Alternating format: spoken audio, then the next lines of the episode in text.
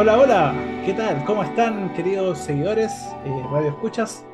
Hoy volvemos con este formidable podcast de psicología, cine y literatura.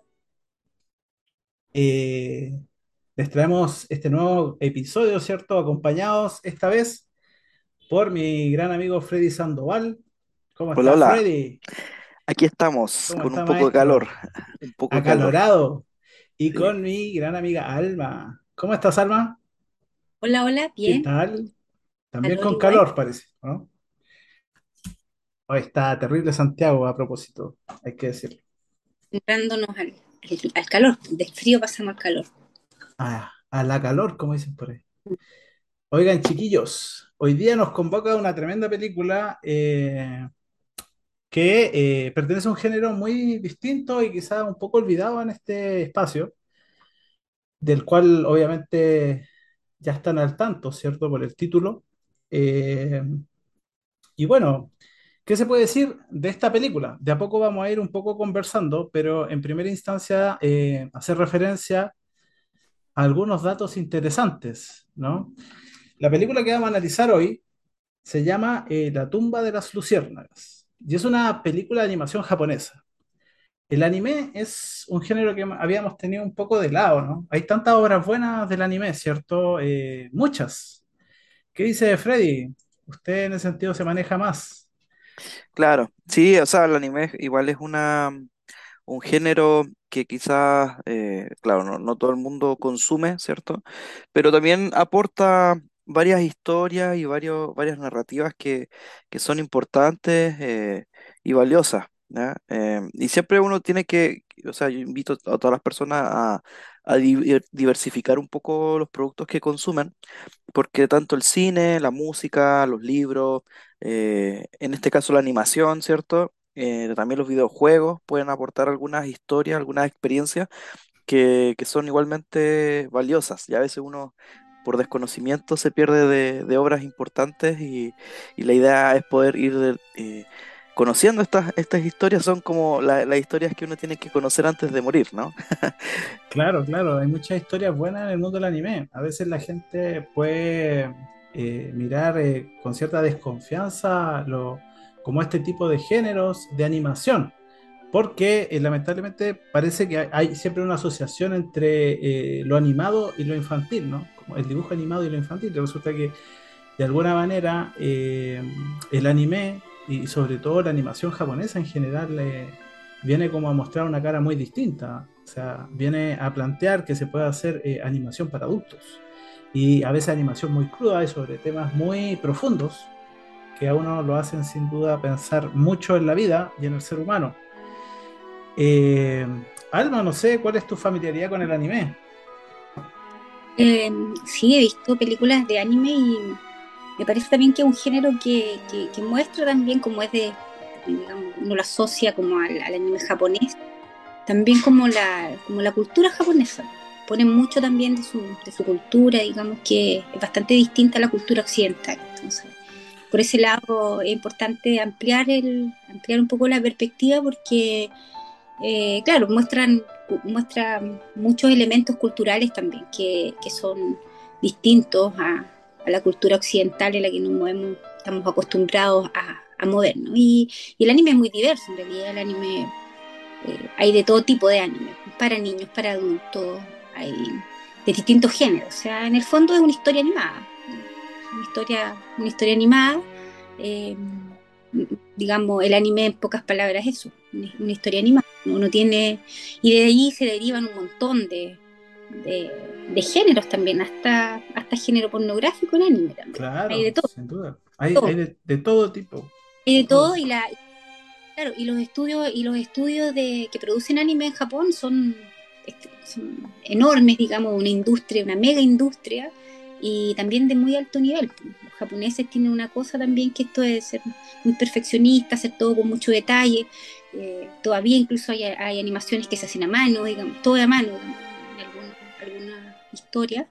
Eh, así que igual es un trabajo súper prolijo, el cual a veces uno ve anima, animación de otro, más, occidental, de otro, digamos, de otro, de, otro lado del mundo y efectivamente no tienen la calidad de, la, de, muchas industrias japonesas que son que producen anime que son realmente impresionantes.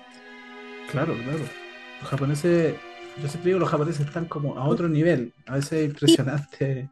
Incluso yo no se nota la diferencia, tú ves una animación de otro, de otro, digamos, de otro, de otra industria, eh, te das cuenta al tiro cuando algo es, cuando es de, de japonés o cuando no. Claro. Bueno, la, película que nos, convoca hoy en día, hoy día, perdón, se llama La tumba de las luciérnagas y es una película eh, que eh, es de animación japonesa producida por el estudio Ghibli dirigida por Isao Takahata. Estos datos los estoy leyendo de Wikipedia por si acaso. Fue la primera película dirigida por Takahata con estudio Ghibli y el tercer largometraje del estudio. Está basada en la novela homónima del autor Akiyuki Nosaka, publicada en 1967 la cual a su vez se basa en las experiencias propias de Nosaka vividas durante la guerra. Por lo tanto, se podría decir que es eh, hasta cierto punto autobiográfica de este autor. No dice exactamente la fecha acá, o sea, o por lo menos yo no la tengo. Ah, es, em, es más o menos de la década del 80, finales del 80, según lo que puedo ver acá. Ya. Eh, bueno, eh, Dicho esto, un poco como los datos más propios de la película, ¿cierto? Eh, me gustaría como un poco saber o tener como sus impresiones, ¿cierto?, acerca de por qué es relevante o por qué de alguna manera escogimos quizás esta película un poco para conversar hoy día. Alma. ¿Cómo? No sé, ¿por qué crees tú que es relevante analizar un poco esta película? Em, eh, bueno, porque, mm, digamos, surgen en la, en la trama ciertos elementos que, que, son muy, digamos, a veces suelen ser un poquito crudos, impresionantes y que están en un contexto de guerra que de alguna manera, si bien fue a inicio del siglo XX, no sé de qué año la, la guerra exactamente, o qué guerra particularmente. Segunda Guerra Mundial. Segunda, Segunda Guerra Mundial, claro, 1940 por ahí de alguna forma creo que la, guerra, bueno, actualmente hay muchos países naciones en guerra, digamos, el hombre ha vivido, ha vivido en conflicto bélico desde que existe. Entonces, tiene hartos elementos psicosociales, culturales, que, que pueden ser relevantes de, relevantes de tomar y, creo que se pueden... La, historia tiene una, una trama que, que es interesante de ese, de ese punto de vista. Freddy, ¿por qué crees tú que es importante, o más o menos cuál es tu impresión respecto como a la relevancia, ¿cierto?, de, hacer esta película y no otra, porque como decía, el anime tiene tanto para, para a veces para analizar, ¿no?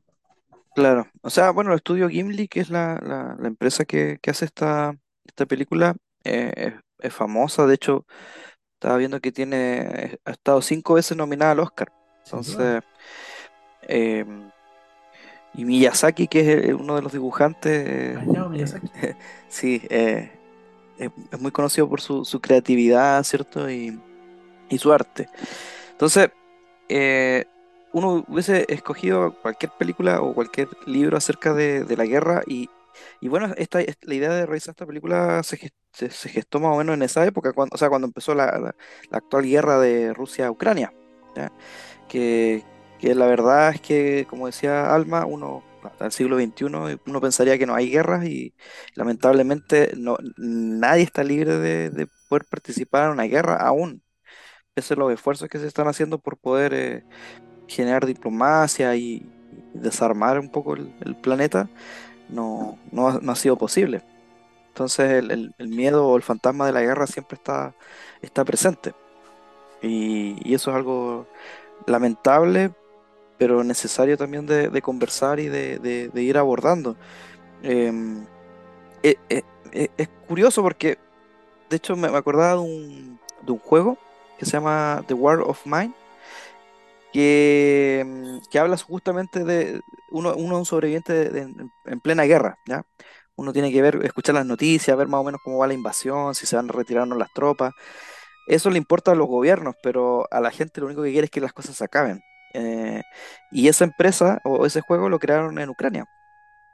O sea, Y lamentablemente ahora sí, ahora están eh, en medio de- de- del conflicto. Entonces, eh, esta película yo creo que nos permite acercarnos un poco al- al- a los horrores de la guerra, ¿cierto? Y poder analizarlo y, y entender también muchas cosas, o sea, el, el valor de la vida, el sentido de la vida, la importancia de también saber apreciar que, como ustedes bien saben, la psicología eh, eh, y se ha comprobado que el agradecimiento o la aceptación, ¿cierto? Son, son cosas súper eh, potentes y súper terapéuticas eh, en los seres humanos y, y no es fácil practicarla.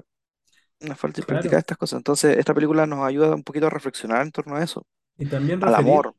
claro, y también referir que la guerra hoy en día, eh, eh, o sea, todas las guerras que de alguna manera se producen a nivel del globo, ya no son como asuntos tan de las naciones involucradas, sino que a medida que la sociedad también se ha ido globalizando y las redes son más robustas entre naciones, ¿cierto? Por el tema de la tecnología o de las de- dependencias eh, económicas o de recursos que existen, la guerra finalmente llega a todos los eh, lugares, Mm. digamos, de alguna forma, de alguna forma, ¿no? Yo quiero, yo creo que un punto importante respecto a la guerra que sería bonito también que pudiéramos a lo mejor desarrollar esa idea del trauma generacional, Por porque la, al igual que los traumas personales, ¿cierto? Que uno vive, digamos, el, el, cualquier ser humano vive ciertos traumas, ¿cierto? Pero la guerra es un trauma como de la humanidad, es un trauma generacional. Y esta película es interesante porque si bien la escribieron, como dijo Maximiliano, algunas, algunos involucrados, pero no eran las mismos, no, no, no fueron los protagonistas, te fijas, de la, de, de la, guerra misma, sino que podríamos decir que hay una segunda generación que hace una simbolización de lo que fue la guerra. Ahí toma esta historia, ¿verdad? Pero habla del trauma, del trauma generacional, ¿verdad? De, de, de como dijo que se inspiraron en, en, personas que efectivamente participaron o fueron familiares, porque la guerra, claro, eh, ahora por ejemplo estamos en un conflicto bélico, bueno, actualmente entre, entre Rusia y Ucrania, pero eso genera un trauma generacional, un trauma generacional pasa, digamos, hasta la tercera, cuarta generación. Eh, y es súper, eh, súper, súper relevante porque así como las personas, ¿cierto? Nosotros, humanos, individuos, tenemos nuestros propios traumas. Esto genera un trauma en la humanidad y se va simbolizando, se va haciendo, ¿cierto? Hay una, una herida y se, y se va de alguna manera cicatrizando a través de la historia, pero trasciende a las generaciones porque claro. es una herida generacional. Que, que, es una cosa bien potente, digamos, desde el punto de vista, desde el punto de vista psicológico, porque nosotros mismos vimos ahora en el estallido social chicos que decían, eh, no sé, pues Piñera igual que Pinochet, entonces uno dice, bueno, ¿cómo uno ve gente joven, verdad? Que también protesta y sale a la, herida de la dictadura. Entonces, eh, las guerras generan un trauma, digamos, generacional. Claro, y sabes qué, es increíble, pero por ejemplo, lo que yo tengo entendido, e incluso alguna vez leí eh, que hay un ensayo al respecto a nivel como del de desarrollo de obras cinematográficas, que en el caso de Japón hay como eh, hay un antes y después de la guerra, como que hay un cambio a nivel de lo que se produce como filmográficamente y en términos artísticos después de la guerra. Y también eh, a nivel literario. Alguna vez también leí a un autor que se llama Yasunari Kawabata, que también de alguna manera eh, se puede ver en él un cambio eh, a nivel de los cuentos o historias que narra posguerra o durante Claro la que guerra. ¿Cachai? claro. Entonces hay cuestiones bien interesantes ahí que hablan también eh, como del impacto que tiene, como dice Alma, no solamente las personas que lo viven, sino que hacia las generaciones futuras, que es como algo mucho más potente. algo mucho más potente. Entonces Sí. eso trasciende generar una guerra en un conflicto bélico es una cosa que tra- es una, es un- hay, hay elementos que trascienden a las generaciones y pasan de generación en, eh, de, gen- de generación en generación y efectivamente genera un cambio, igual que los traumas de las personas. Hay un antes y un después. Es una experiencia traumática porque estamos hablando de un trauma, ¿verdad? O sea, la guerra genera trauma en las personas, ¿verdad? Claro. Este, estrés post-trauma, qué sé yo, tanto para los para, la, para la milicia o para los que participan ahí, digamos, y para también a la Y llevo, una herida que de alguna manera, como dijiste, dijiste tú, cambia, hay un antes y un después, y obviamente repercute en toda la producción literaria y toda la producción cinematográfica, obviamente también hay un antes y un después. Entonces, esta película efectivamente la hicieron personas que participaron o tienen algo que ver, y mm, de alguna manera eh, eh, es, importante, es importante también verlo de su perspectiva. Perfecto. Eh, bueno, ¿y cuáles son las impresiones? Eh, ¿qué les pareció la película? Así, como un poco ya para después sumergirnos netamente en el análisis, bueno, hablar como desde, desde un enfoque más, más psicológico, profundizar obviamente estos elementos que se han señalado. Eh, ¿Qué les pareció? Freddy, ¿qué te pareció la, la película? ¿O qué te parece esta película? Hablemos que es una película que tiene muy buena crítica en general, que a mucha gente le gusta. Y, Claro. y- y de hecho mucha gente asocia como mucho a, eh, a la tristeza, ¿no? A lo que genera como esta historia eh, de Seita con su hermana. Sí, a mí me gustó. Eh, a diferencia quizás de otras, de otras películas que hemos analizado o, li- o libros, ¿cierto? Em, este me, me gustó. em, claro, si bien no es, no es como un, un- Quizás se, cruzan como los horrores de la guerra con una historia como más personal, quizás. Eh, pese a todo, igual yo creo que lo, que intentan con, la, película eh, se consigue y es un poco seguir, eh, sentir que uno acompaña a estos personajes eh, en, este escenario de incertidumbre, ¿no? En donde uno, me gusta esta posición que muestran, que es la posición de las víctimas, ¿ya? Eh, en la guerra, un poco lo que decía este juego, ¿cierto? Que, que no es, no es jugar la guerra, sino que es tratar de sobrevivir a la guerra eh, y lo que esperan en realidad uno es que se acabe. Yo creo que en este escenario es lo mismo. ¿no? Eh, lo que querían ellos era poder eh, salir pronto de esta, de esta tragedia y, y sobrevivir. Eh, y así como en una guerra se, se, se escriben muchas historias que nunca se, se llegan a saber, entonces poder ver una, eh, yo creo que, mm, que, que para mí al menos me resultó interesante. Encontré mm, la animación, obviamente, es buena, es detallada.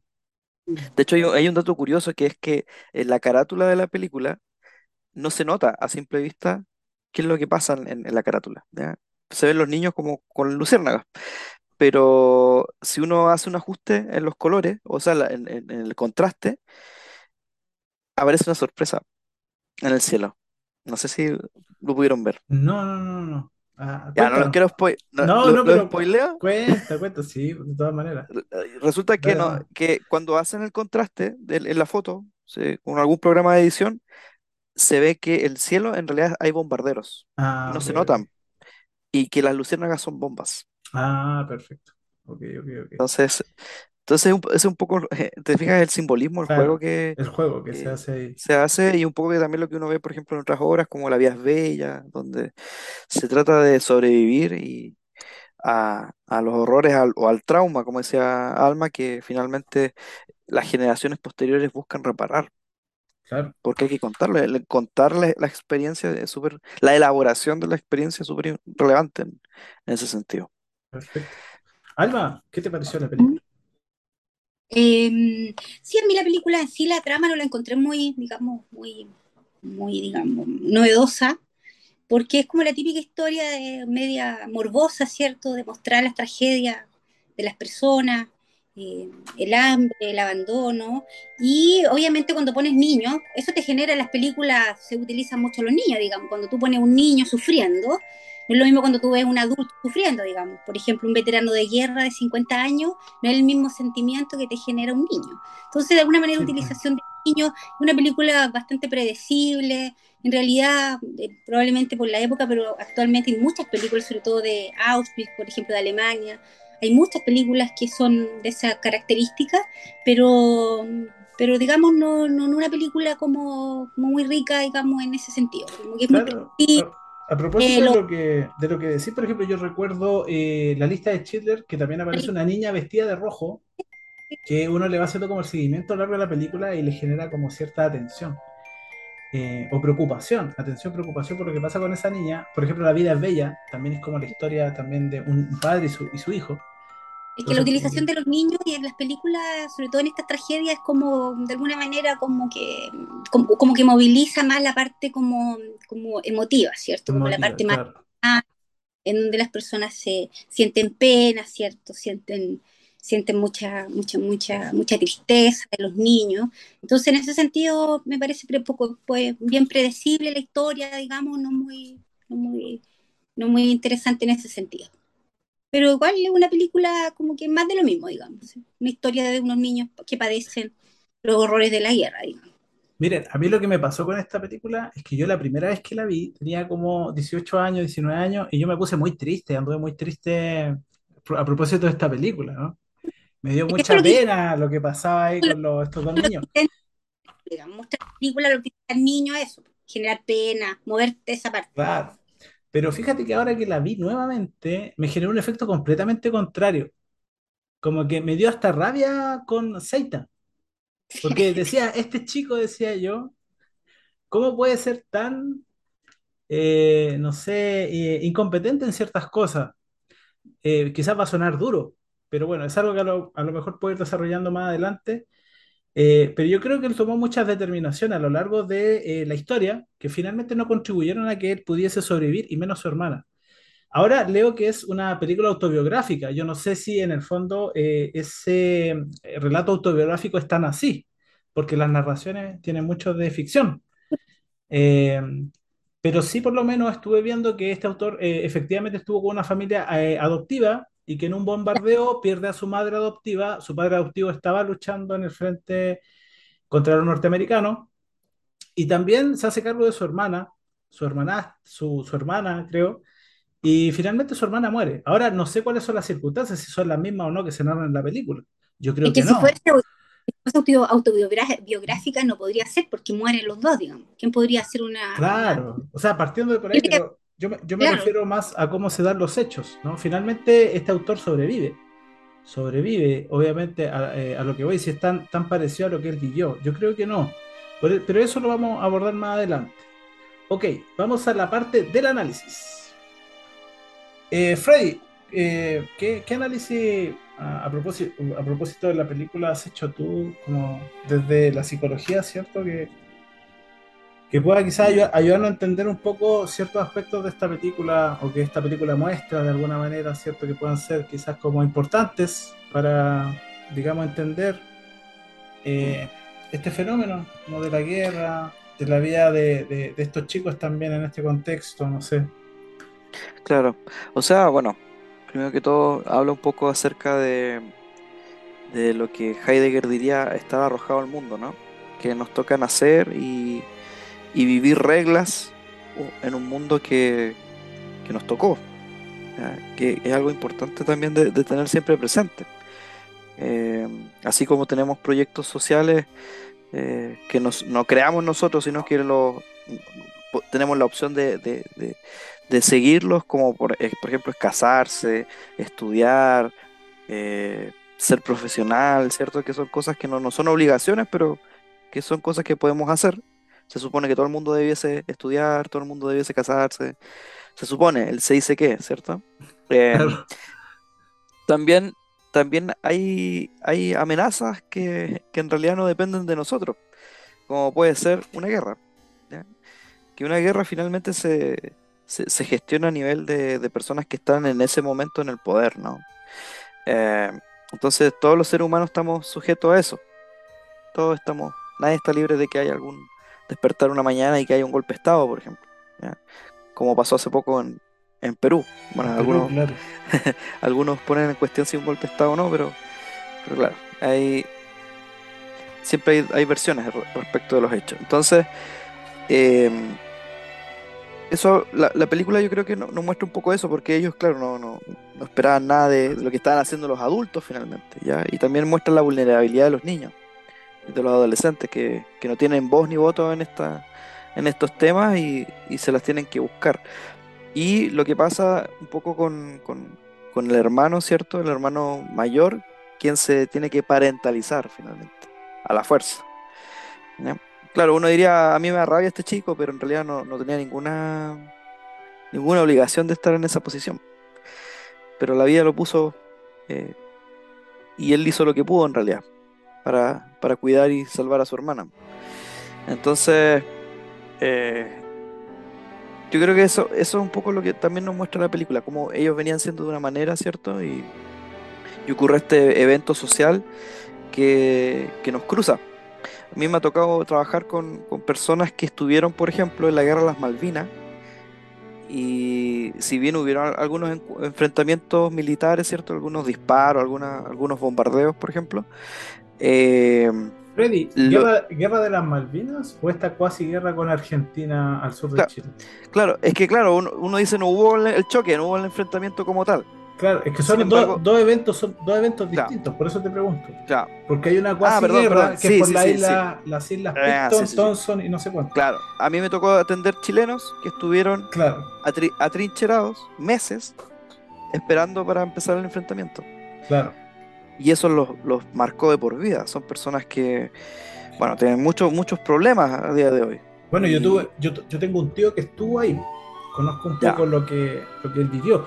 También te- tengo un paciente que él estuvo ahí también. Que hablado Claro. un poco de eso. Entonces, imagínate que ni siquiera fue el enfrentamiento, o sea, ni siquiera tuvieron que matar a otra persona, eh, ni siquiera tuvieron que, que participar del- de, la guerra como tal, pero todo eso es parte de la guerra. Sin duda. Y quizás la peor parte. Quizás la peor parte porque es, es una etapa o una fase de mucha incertidumbre, de no saber qué va a pasar, de muchos temores eh, y también de, de- una espera, ¿cierto?, que se alarga y bajo condiciones súper eh, precarias y difíciles de sobrellevar mentalmente. Claro, entonces ahí nuestra individualidad desaparece. Somos un número más, somos un, un daño colateral, ya no somos personas. Entonces, siempre hemos hablado de, de estos tres movimientos de la existencia, ¿cierto? Donde el primer movimiento, lo que necesitamos como seres humanos, es el ser aceptado, el ser reconocido. Claro. Y eso desaparece en la guerra. Claro, cuando Freud, cuando Freud habla de los tres movimientos se refiere a un filósofo checo que se llama exacto. él habla desde la fenomenología de estos tres movimientos de la existencia eh, del ser humano. En un libro que se llama eh, El movimiento de la existencia, creo. Si no me, Eh, si no me equivoco. ¿El movimiento de la existencia humana? sí, Ya, sí. sí. Así que yo creo que, o sea, lo que, lo que veo en esta película es ese paso, ese, ese tránsito, ¿cierto? De tener que, en estos dos, claro, dos niños que, que finalmente hacen lo que pueden por las circunstancias que ya hasta escapan de, de las manos de todos nosotros. Entonces, eh, se ponen en juego su- sus capacidades de sobrevivencia. Y, y claro, uno, claro, uno se empatiza con, con- con el sufrimiento. eh, es que la historia eh, es este hermano mayor que finalmente se tiene, tiene que cuidar a su hermana menor, ¿cierto? Eh, y busca cómo, cómo sobrevivir, eh, busca las mejores condiciones a criterios de él, de, de un Claro. niño, ¿cierto? De un adolescente. Eh, quizás ahí, claro, hay- nosotros vemos que rechaza algunas ofertas de ayuda, ¿cierto? De parte de unos tíos. Le toca también estar en, en- en- en uno de los bombardeos de la ciudad, ¿cierto? Y mm, donde tiraron napalm, me parece mucho. Si no, no- eh, que es este fuego químico, ¿no? Sí, son, eh, eh, bueno, eh, creo que la, la historia del, del- del autor, por lo menos lo que leí, refiere a la ciudad de Osaka, que Osaka. fue consumida por las llamas durante un bombardeo y me imagino que deben haber ocupado algún sistema así, ¿no? Claro. Y, y finalmente, la, claro, no, no logra entregar los, los cuidados necesarios eh, para su hermana, que finalmente muere por una enfermedad. Claro, y ojo porque acá igual eh, hay algo interesante que de alguna manera muestra un poco la película, de alguna forma, que es que hay condiciones de guerra, ¿cierto? Hay un enemigo, pero para estos niños eh, como que el enemigo pasa a ser la propia sociedad, de alguna manera. Como que en esta condición de guerra, ¿cierto? Los excluye, de alguna forma. Claro, son, son daño Claro, colateral. exactamente, como que finalmente esos niños tienen que arreglárselas por sí mismos. Como que no hay muchas instancias de que esos niños puedan de alguna manera sobrevivir, porque la sociedad se ha replegado sobre sí misma, sobre sus asuntos, de- sobre, sobre los asuntos urgentes, y estos niños como que han quedado un poco ahí a la deriva. Esa es como quedan, la, impresión que se da, ¿no? sí, siempre quedan último. Claro, Siempre y quedan la último. la guerra un poco eso igual, pues como salva, Mm. sálvese quien pueda. Sálvese quien pueda, exactamente. O sea, lo- los niños de la guerra son son súper conocidos. Eh, me recuerdo mucho estas últimas misiones que de chilenos en Haití, ¿cierto? Donde terminan abusando de, de- de haitianas y, y hay muchos niños no reconocidos que son hijos de la guerra, hijos del conflicto, ¿no? Y nadie se hace cargo de ellos. Claro. Eh, Alma, no sé si quiere, Freddy, no sé si tiene algo más que decir. Sí, quizá me adelanté, o sea, claro, yo creo que la película se divide en en esas etapas. La etapa en que son víctimas de, de, de- de esta guerra, ¿cierto? Y después la búsqueda de las mejores condiciones y que finalmente no, no, no, no logra, ¿cierto? Este hermano y termina por, por perder a su, a su hermana. Eh, y yo creo que lo, lo, lo- lo valioso es, es ver la toma de decisiones o, o la capacidad de decisión que tiene, que tiene este niño y uno, claro, como adulto lo ve que fue lo peor, pero en realidad era lo que, lo que pudo hacer. hablemos de que es un niño más o menos de 12 años, debe tener eh, eh, Seita. Y Setsuko, que es su hermana. ¿Ah? 12, 13, un poquito más, creo, ¿no? Porque de hecho Sí, estaba mandar a la guerra, creo también. Querían claro, claro, es adolescente, o sea, tampoco es un niño, o sea, o por lo menos es un niño en trans, a lo menos es un niño como transitando hacia la adolescencia. Y esta niña debe tener como 4 o 3 años quizás, bastante chiquitita. Sí, pero la película, claro, muestra aparte de, la, de los horrores de la guerra también como la debilidad humana, por la fragilidad humana. Muestra como, como decía eh, Frieden antes, esto del, del, del arrojo, del arrojo a la angustia. Eh, digamos, si habláramos en términos más psicoanalíticos, lacanianos, podríamos decir que la película es puro real, digamos, pura angustia, ¿te fijas? Ningún mecanismo, ningún recurso más como, o, como de un, que, que hable de, como de, de algo de psiquismo, digamos, fantasía, cierta creatividad, inteligencia. Eh, podemos decir que, que, el niño o el chico era una persona bastante frágil, arrojado a la angustia, digamos, puro real, digamos, pura angustia, pura angustia, sin muchos recursos.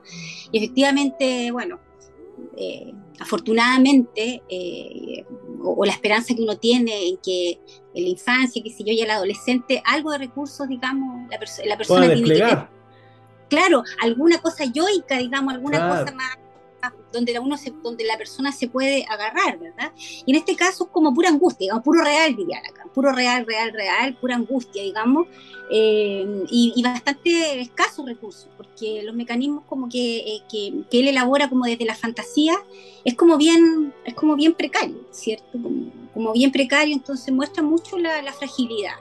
Eh, hablaba la otra vez con Maximiliano un poco que, que aún si tú pones un, un, niño, digamos, de la Grecia antigua o un espartano, no le pasa nada de lo que le pasa al niño, ¿cierto? Como que no le pasa nada. Por eso que uno, digamos, bueno, yo por lo menos como mi trabajo, siempre recomiendo que los chicos jóvenes, adolescentes, lo metan a scout, eh, lo, tengan un poco de calle, entre comillas, como de, de, de scout, por ejemplo. Que de recursos. Super, recurso, digamos, donde claro. por último pueden hacer una fogata, pueden, no sé, eh, comer, comer animales salvajes, pero hervidos, no sé, ciertas cosas sí. mínimas de supervivencia. De ¿Cierto hecho, que entonces efectivamente tenemos un niño extremadamente frágil, entonces la película que transita con puro, puro goce, iría acá, puro goce, puro goce, puro goce, pura angustia, y sin muchos recursos, digamos, eh, de más yoico, claro, o de una o de un psiquismo de alguna manera, más, más, más, más, más, como más preciso, un psiquismo algo ya más o menos formado. Se supone que se espera que ya en la pubertad adolescencia hay algo ya, digamos.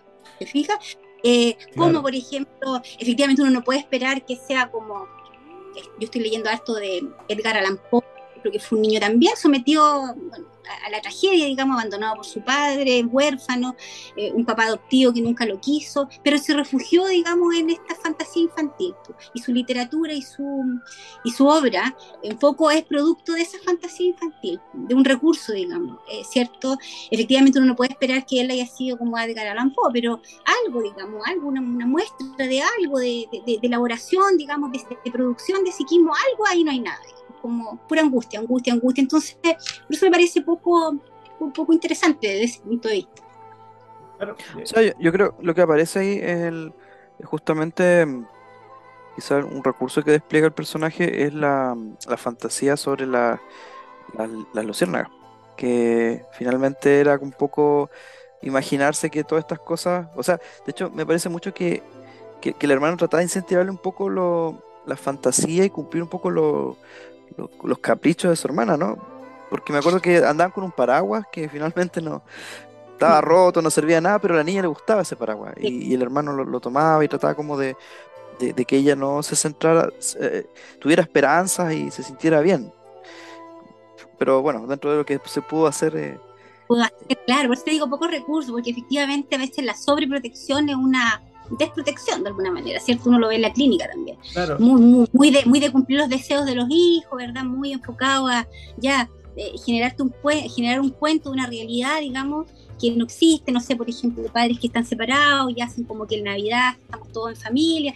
Esas fantasías son bien igual, digamos, eh, pueden resultar para el momento, Claro, de generar una, una sobreprotección, tal vez de mucho proteger, a veces se cae como en la desprotección a la vez. Entonces, en ese niño, claro, como dice Freddy, yo concuerdo con él. Efectivamente, él como que quería, ¿cierto? Como que la niña, la, hermanita no sufriera, ¿verdad? Y le quería dar un cuento, ¿verdad?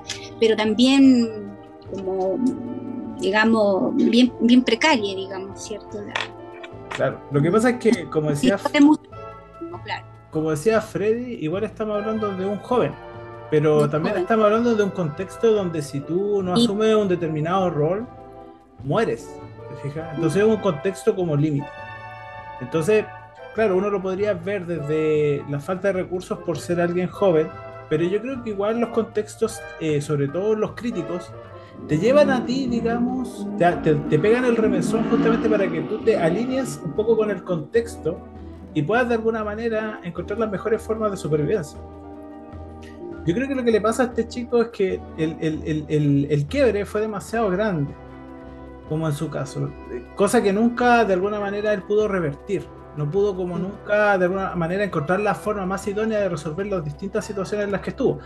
Y por eso yo creo que eh, el análisis que yo hago hoy en día es muy distinto del que hice muchos años atrás, porque yo también veía muchas cosas desde la perspectiva del pobre muchacho. Pero yo creo que hoy en día me parece que él pudo haber hecho mucho más. Eh, incluso hay escenas bien claras y bien, em, digamos, eh, significativas respecto a este tema.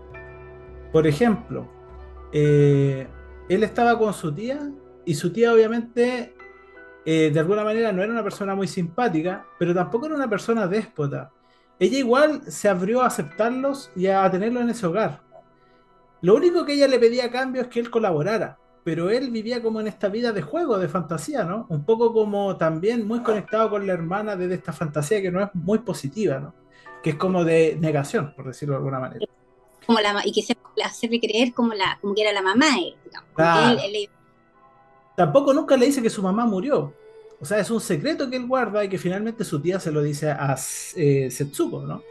Entonces, eh, resulta que él en un momento como que le da rabia con esta señora y él decide irse y se va a una situación mucho más precaria a seguir viviendo como de lo que él quería hacer.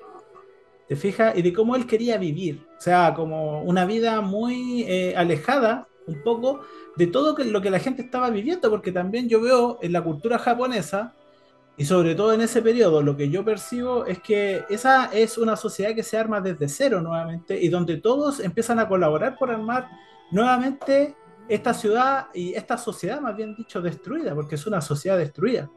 Y donde ellos se distancian de ese proceso, se toman como distancia, no se alejan. Hay una parte muy significativa donde él habla con un campesino y el campesino le dice, muchacho, trágate tu orgullo y vuelve con tu tía, le dice. O sea, ahí ya hay un mensaje muy claro de que el personaje está siendo orgulloso, está siendo soberbio y que no está viendo sus opciones reales. ¿Te fijas o no? A propósito de que no está a cargo solamente de sí mismo, también está a cargo de su hermana. Y empieza como un proceso de deterioro, yo veo, porque empieza a caer, a caer como en conductas antisociales. O sea, de alguna forma, como ve que nadie le presta ayuda, que nadie lo incluye, socialmente se siente excluido y se siente también al límite, ¿cierto? Él empieza a robar, a robar. Y al final eso le trae más problemas y yo creo que es como la clara expresión de su rabia en ese momento por lo que estaba pasando, pero es una rabia que él gestiona de mala forma, porque finalmente en su comportamiento lo único que hace es reducirse más sus posibilidades de supervivencia. ¿Te fijas? Por eso, por eso que yo un poco hablaba de eso que dices tú, como de manera como más técnica, ¿cierto? Si nos ponemos más de punto psicológico, como pocos recursos psíquicos. Claro. Una psíquico que pobre, digamos, ¿cierto? Como sin muchos recursos. Ahora, y uno se espera que a esta edad ya los 14 años, sobre todo, eh, se espera que tengan algunos, algunos, algunos más recursos, digamos, ¿cierto?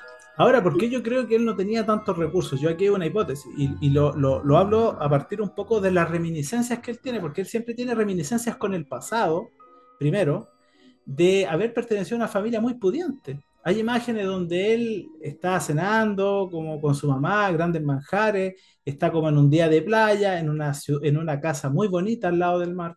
Entonces es un chico con muchos recursos, eh, un chico que tiene como una vida muy holgada y de pronto pasa todo esto y de pronto queda como en una posición muy precaria, sin saber muy bien qué hacer, ¿no? Yo pienso que puede ser eso. Eh, es como una forma en que yo eh, puedo entender como la falta de recursos de este chico y de la necesidad a veces también eh, de, generar, mm, de que a veces la comodidad, planteándolo de otra forma, a veces la comodidad de una situación, por ejemplo, tener todo a la mano, ¿cierto? Todo a disposición de uno, puede también influir en la capacidad de recursos que uno logra desarrollar a nivel psicológico. Porque yo pienso que una de las formas en que uno logra desarrollar más recursos es a partir de las situaciones la vida en las que uno se enfrenta, donde tiene la necesidad de alguna manera de resolver eh, cuestiones importantes. po. Cuando de alguna manera uno crece en un contexto donde todo es resuelto por alguien más, es difícil que esa persona pueda crecer en ese sentido. Y lo otro, también, por ejemplo, esta fantasía del chico de la vuelta del padre, porque él siempre fantaseaba con la vuelta del padre, es como que finalmente él pensaba que la vuelta del padre iba a resolver todo y tiene una crisis cuando de alguna manera se entera de que Japón se rindió, porque cuando él, él se entera de que Japón se rindió, finalmente como que le cae la teja de que su papá nunca más va a volver. ¿cachai? De que finalmente ya es algo irreversible y que lo más probable es que su papá esté muerto. Entonces tenía esa fantasía de que alguien más iba a volver, su padre, y le iba a resolver la vida. Por lo tanto, siempre estuvo ahí como a la espera de... Y también señalar en la misma línea que a propósito como de los recursos metafóricos que ocupa como el cineasta y el director, yo lo que veo o cómo está constituida la película es como parte con él narrando su historia, pero como un espíritu, ¿cierto? Mm. Él dice, esta es mi historia, dice. Les voy a contar mi historia. Y él hace un recorrido, en el fondo lo- la película es el recorrido que él hace por lo que vivió. Porque parte con su hermana de alguna manera, ¿cierto? Que estaba como en esta latita de dulce donde guardó la ceniza. Parte con su hermana a recorrer lo que fueron sus últimos días. Hace un recorrido. Y yo lo que veo es que él hace un recorrido como con tristeza, con amargura, pero me parece a mí, como desde mi interpretación actual, que en el fondo como que él se lamenta quizás como de lo que él, de las decisiones que él tomó. Yo creo, en el último periodo de su vida, como un poco culpable de que las cosas acontecieran como acontecieron. ¿Ah? Y al final hay una imagen muy, muy interesante de eh, la ciudad, ¿cierto? Ah, eh, de Osaka eh, en, el hoy. En la actualidad. ¿Cachai? Y ellos mirando desde fuera, ¿te fijáis? Como mirando desde, desde un banco, ¿cierto? En un monte lejos de la ciudad, mirando desde, desde lejos. Como que siento que de alguna manera este chico no entendió o no, lo no logró entender que en el fondo tenía que de alguna manera aliarse y alinearse con la gente que en el fondo estaba tratando de subsistir y de levantar, digamos, hacia Japón. ¿no? Como que esa es mi impresión o mi interpretación, ¿no? Sino que él mismo en sus decisiones se excluyó de ese proceso. De pronto me parece a mí que el análisis que uno puede hacer como occidental es muy distinto del análisis que uno puede hacer quizás como japonés, porque son culturas muy diferentes. Por ejemplo, para el japonés es súper importante el trabajo, la colaboración, la valentía, el esfuerzo. Y este chico no representa nada de sus ideales. Por lo tanto, a mí me parece que si tú lo veis desde una visión japonesa, más que decir pobre chico, uno dice, pucha, un poco tuviste como las consecuencias nefastas de no haber de alguna manera abordado este tema como de una manera más estoica, por decirlo de alguna forma. Puede sonar duro, sin duda, pero lamentablemente son situaciones tan críticas que en el fondo si uno no la aborda de la manera que a uno lo obliga la situación, eh, finalmente se produce un problema mayor, quizás la muerte, ¿no? Como en el caso de estos dos chicos.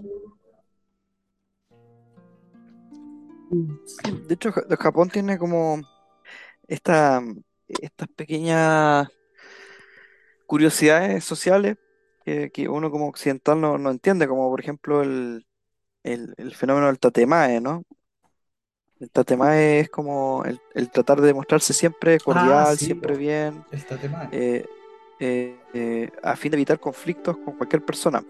Porque Japón necesitó estar, o sea, quedaron devastados después de la guerra, entonces ellos tenían que, que surgir y la idea era poder que todos se alinearan con el, el resurgir como, como nación, ¿ya?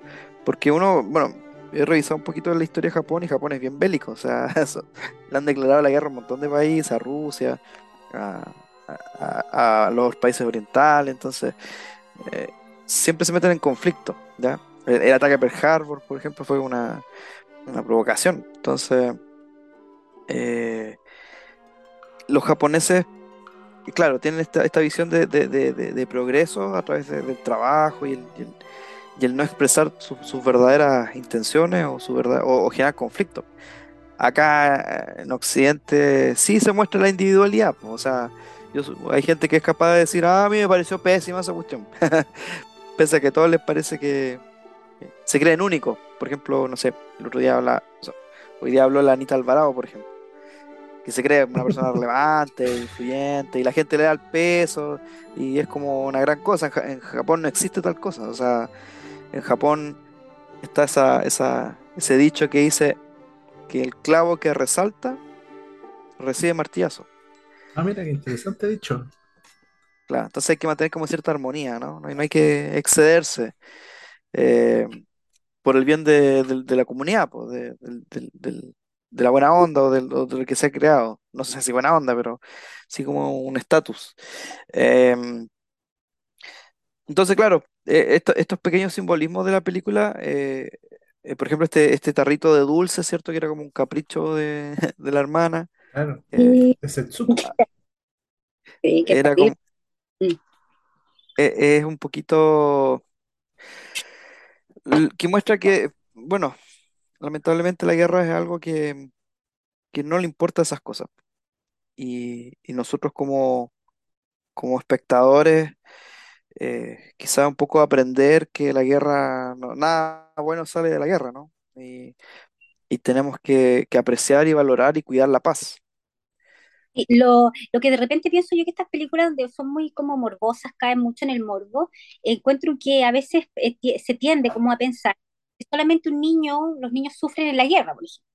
Como que te da mucha pena eso, pero tú ves niños de, muriéndose de hambre en la actualidad, por ejemplo, en África, y en realidad como que nadie habla de eso, digamos. O ni siquiera en África, po. Ni siquiera en Ya estamos África. A la, a la, a la vuelta de la esquina hay gente que se, se muere de hambre, Entonces, ¿cachai? estas películas se tienden como a, como un poco a, como caer un poco en estereotipos, ¿cierto? En donde casi como que el niño, los niños solo sufren en la, en la guerra, te fijas, como que estas atrocidades tú las ves solo en la guerra o en un conflicto bélico.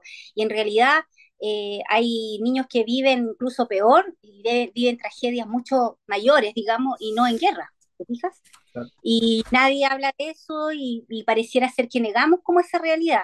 Por eso que a mí estas películas como mucho morbo, como que no, como que no, no engancho mucho porque uno se engancha mucho desde la pena, como que pobrecitos los niños, y como que mm, se olvida también de que, por ejemplo, existen actualmente eh, niños que padecen cosas incluso peores, ¿verdad? Y no están en guerra, que es peor todavía, porque ya en guerra no se explica que, o entiende que hay muerte, que hay atrocidades, pero hay gente que, hay niños que viven cosas aún peores.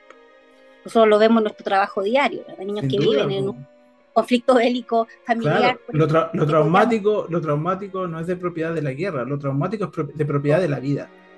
Entonces, pero que estas películas, así como mucho en la, emo- en la emocionalidad, caen mucho en la pena, como que tiende como a pensarse que, claro, como que los niños de la guerra, solamente la guerra trae estas atrocidades y nos ten- tendemos como a negar, ¿cierto?, que existen otras, otras tragedias de niños que viven cosas incluso peores, ¿cierto?, peores.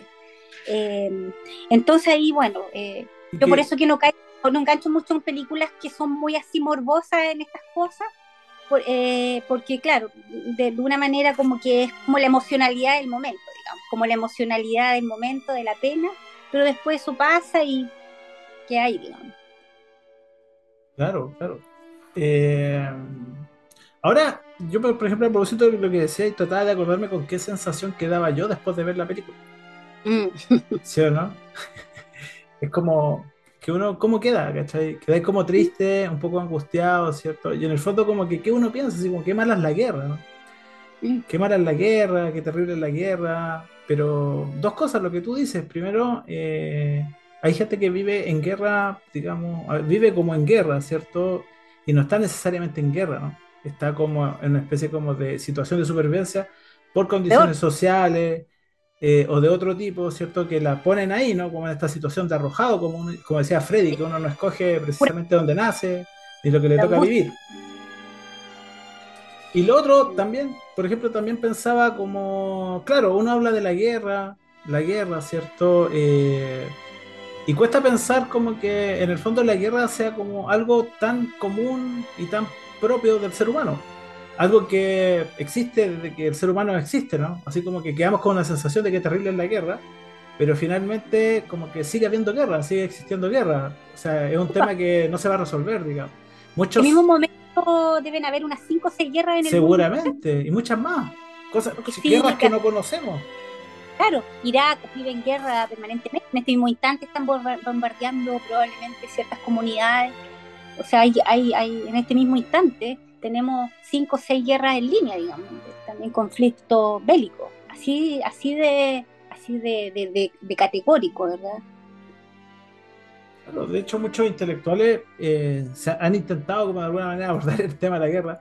Yo creo que eh, hace tiempo eh, creo haber leído un- una especie como de, de- de artículo que hablaba de que alguna vez se reunió, creo, eh, Sigmund Freud con Albert Einstein para dialogar de la guerra. No sé si Alma Sí. tú sabes más al respecto.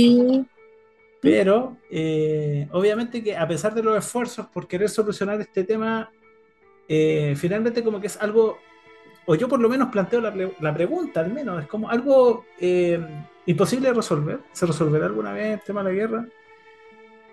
O esto mismo, quizás también eh, eh, planteándole la perspectiva como de alma, no necesariamente de hablar de la guerra, sino también como de la situación de vulnerabilidad en la que viven y se crían muchos chicos, chicas socialmente.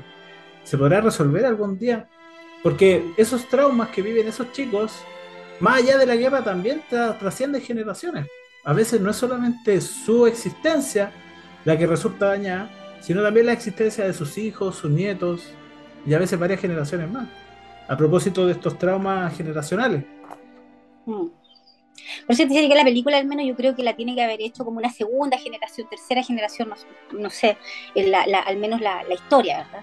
Porque las personas que son víctimas, como, como tú decías, autobiográfica en general, eh, quedan como en un estado como de, de estrés, estrés postraumático. Claro, Es decir, que, es decir que, que, que como que parece ser que eso que pasó no, no lo vivieron, te fijas. Como que no, ni siquiera pueden nombrar algo relacionado a aquello. Hay muchos estudios sobre eso. Entonces ya la segunda generación viene algo a simbolizar, ¿verdad? Lo ajeno, algo que no le pasó directo, simboliza ciertas cosas. Y ya después la tercera generación es como simbolizar aquello impensado, porque ni siquiera hay una persona que te pueda contar la historia.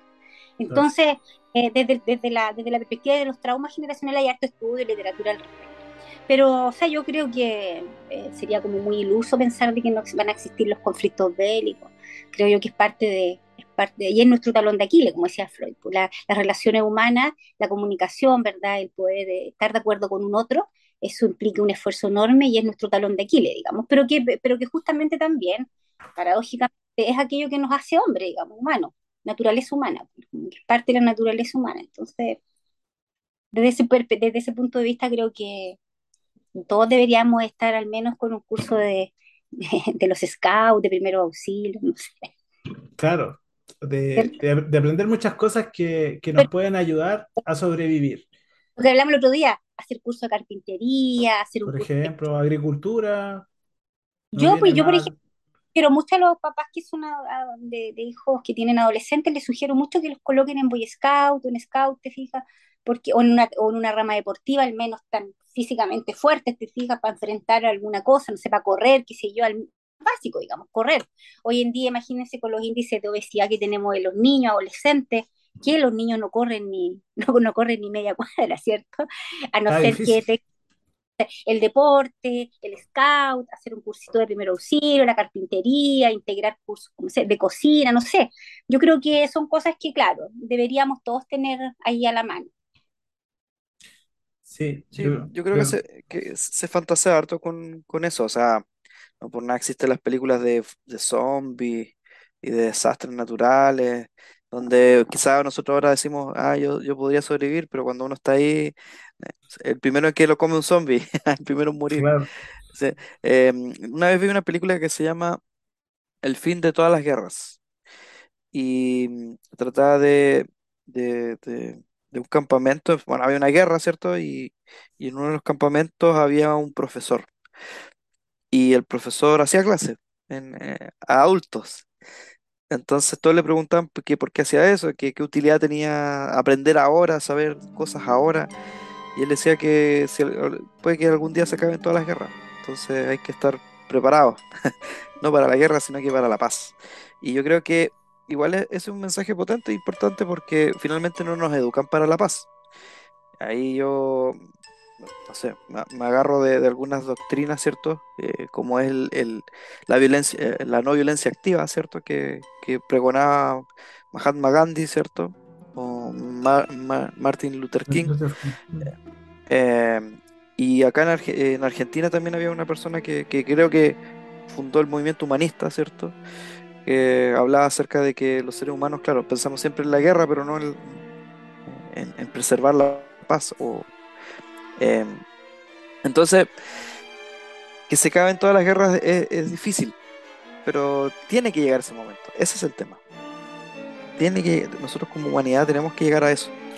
Claro. No tenemos otro camino, eh, porque es, es, es, es necesario. Es como el cartel que está en el Gama afuera, donde sale. eh, eh, ¿cómo se llama esta mujer? Siempre se me olvida el nombre. La ¿Era Mistral? Gabriela ¿No? Mistral. Sí, la Gabriela Mistral que decía que la humanidad es algo que todavía falta por humanizar. Así Claro. que eh, yo creo que eso igual es un mensaje importante. Cuando uno ve cosas de guerra, tiene que pensar en, en- en- en que la educación es una forma también de, de preservar la paz, de, de encaminarnos hacia, hacia allá. eh, y que es lamentable cuando se desata una guerra, eh, porque, eh, como decían también, la guerra nadie gana. Nadie gana con la guerra. Uno diría, ah, grupos empresariales. O sea, es cosa de Rusia. Rusia eh, comenzó un conflicto, pero ya nadie quiere a Rusia. Entonces, no sé qué, qué tan beneficioso va a ser para ellos después. Porque hay una cosa social que también van a cargar, así como los alemanes. Los alemanes, yo sé que las generaciones actuales tratan de hacer lo imposible para que no los traten de genocida. Entonces, yo creo que es un Sí. poco el mensaje de esta película igual. O sea, o lo que uno puede ir, ir pensando a partir de esta película. Yo pienso que uno como ser humano le gustaría de alguna manera que en algún eh, minuto cesaran las guerras y, lo- y los eventos como de violencia, ¿no? Eh, yo creo que es un anhelo en general de todos, pero también yo pienso que de cara un poco como a estos temas, es, eh, yo creo que hay opiniones muy variadas.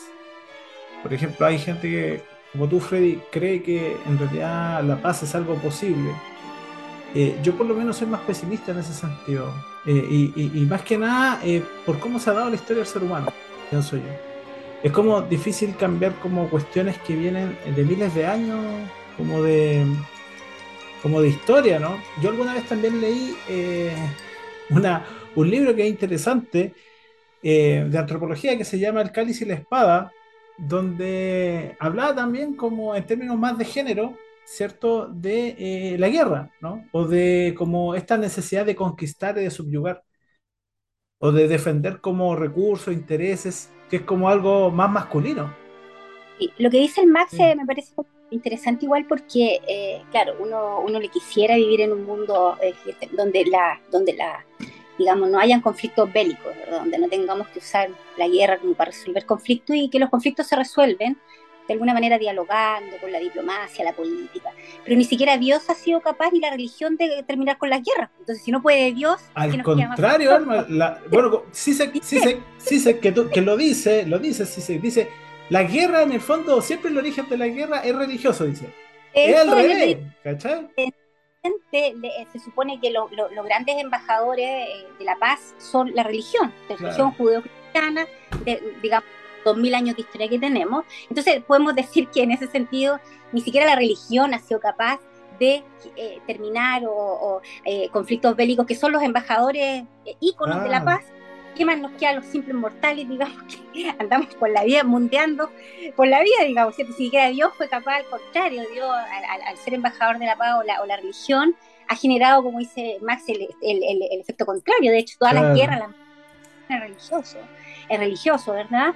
Eh, entonces, bueno, yo en ese sentido también creo que es, es parte de es parte de la historia de la, y todas las fracturas siempre generan repa- pues si no hay, si no hay quiebre, no hay reparación, es como, es como una dialéctica, ¿verdad? Si no hay quiebre, no hay transformación, ¿verdad? Como la como dialéctica, tiene que haber uno para la otra. Las guerras son importantes para los procesos de historización, querámoslo o no. Okay. Si no, si no hay conflicto, no hay historia. Sí, bueno, ahí queda la pregunta abierta, ¿no? Yo creo que todos tienen su opinión. Eh, cada uno tiene su, su forma de ver el, el, eh, Claro. este gran tema y es un tema obviamente que siempre genera reflexión y diálogo. Eh, chicos, darles las gracias por haber participado en el programa. Eh, muchas gracias, Alma. Si quieres, puedes mandarle un mensaje a los a escucha. Freddy, Sí. también, muchas gracias. No, eh, adelante, no sé, chicos. Eh, cierren ustedes el programa. Claro, gracias por escucharnos. eh, son temas evidentemente súper contingentes, súper actuales. Estamos hoy en día en guerra, por lo tanto, reflexionar también desde, desde dónde uno puede contribuir, dónde tenemos nue- puesto nuestra, nuestra mirada, ¿cierto? Y, y no olvidar de que, de que el padecimiento eh, uno lo ve y se, lo- se enfrenta con ese padecimiento día a día. Entonces, eh, gracias por, por escuchar. Todos tenemos guerras internas. Yo creo que eso igual es, algo importante. De hecho, muchas perspectivas hablan de que la guerra aparece afuera porque no la resolvemos adentro. Y, y hay muchas vueltas que, que, darle a este, a este polémico tema que nos, quizás nos va a acompañar quizás cuantos años más como, como especie. Y, y hay que buscar las herramientas para poder eh, convivir en, paz. Que, en realidad lo veamos en la mañana, los seres humanos somos los responsables de hacer carne, ¿cierto? La paz. Somos nosotros los que, porque la naturaleza en sí no tiene paz, o sea, también tiene sus conflictos, pero, pero no atentan con destruir todo, entonces nosotros sí. De hecho, la, la- desde la bomba atómica que tomamos conciencia de nuestro fin como especie. Así que esperemos no terminar como, como los habitantes de Marte. Se dice que en Marte habían, en serio, habían seres que, claro, Ah, sí, por po. desaparecer. Claro, es una de las teorías conspiracionistas que hay en torno a, una primera civilización en Marte que supuestamente habría colapsado por eh, una devastación eh, importante, quizás como de una bomba o algo así. Bueno, yo creo que igual la guerra y la paz están súper imbricadas, eh, imbricadas, ¿cachai? Están como muy relacionadas unas con la otra. Yo creo que la, al final el ser humano, como tú decías, a nadie le gusta estar en guerra. En el fondo uno está en guerra para alcanzar como la paz, por decirlo de alguna manera, ¿no? Es como un poco eso, y quizás también el no saber vivir en paz lleva a la guerra, no sé, pues, o sea, se pueden dar muchas muchas reflexiones en torno a eso. Pero bueno, eh, gracias, chiquillos. Nos estamos reencontrando próximamente. Ya tenemos lista la película para analizar la, próxima sesión, así que ahí nos tenemos que coordinar. Ya pues, muchas gracias y nos estamos viendo. Chau, chau. Chao.